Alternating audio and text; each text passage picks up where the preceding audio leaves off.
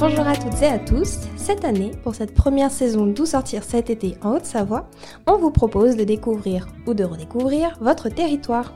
Et si on partait en vacances près de chez nous? Ce podcast vous est proposé en partenariat avec les autoroutes et tunnels du Mont Blanc. La TMB, votre partenaire pour découvrir les richesses de notre territoire. Je suis Mathilde Dumur et dans cet épisode, je vous emmène avec moi en randonnée gravir la Dandoche.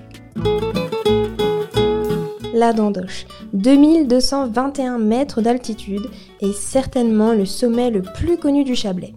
Ce gros pic, implanté sur la commune de Bernex, est un site classé en raison de son caractère pittoresque. Son ascension se fait par étapes, mais avant ça, attention à bien se préparer. Cette randonnée est jugée difficile avec près de 1000 mètres de dénivelé. Il faut donc bien prévoir l'équipement adéquat. Munissez-vous de vos chaussures de rando les plus confortables, d'habits de sport, d'une gourde d'eau et bien sûr de collations. Surtout, n'oubliez pas la crème solaire parce que ça peut taper très fort là-haut. Allez, vous êtes prêts? C'est parti Le tour le plus répandu commence au parking de la Fétuyère, un peu avant le pré Richard. D'abord, suivez le sentier à travers les sapins jusqu'au chalet d'Oche. Arrivé au chalet, quoi de mieux qu'un bout de fromage pour se requinquer? Attention à ne pas oublier de remplir sa gourde à la fontaine parce qu'il n'y aura plus d'eau après ça. Vous vous êtes assez rafraîchi Nous pouvons repartir.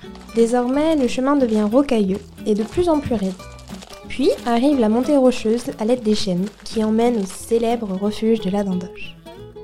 Perché à flanc de montagne, à plus de 2100 mètres d'altitude, le refuge et son gardien veillent sur les randonneurs. Il n'y a pas d'électricité ni d'eau courante, mais il est quand même possible de se restaurer et même d'y dormir. Si l'idée vous tente, pensez à bien réserver en avance. Le refuge comporte 3 dortoirs et est ouvert du 3 juin au mois de septembre. Une fois que vous avez assez soufflé, il est temps de continuer, le sommet n'est pas loin. Attention, par contre, si vous êtes sujet au vertige, certains passages plus aériens peuvent s'avérer difficiles. Allez, une fois passé la cheminée, vous y voilà. Respirez un grand bol d'air frais. Vous pouvez désormais apprécier une vue incroyable à 360 degrés sur tout le Chablais.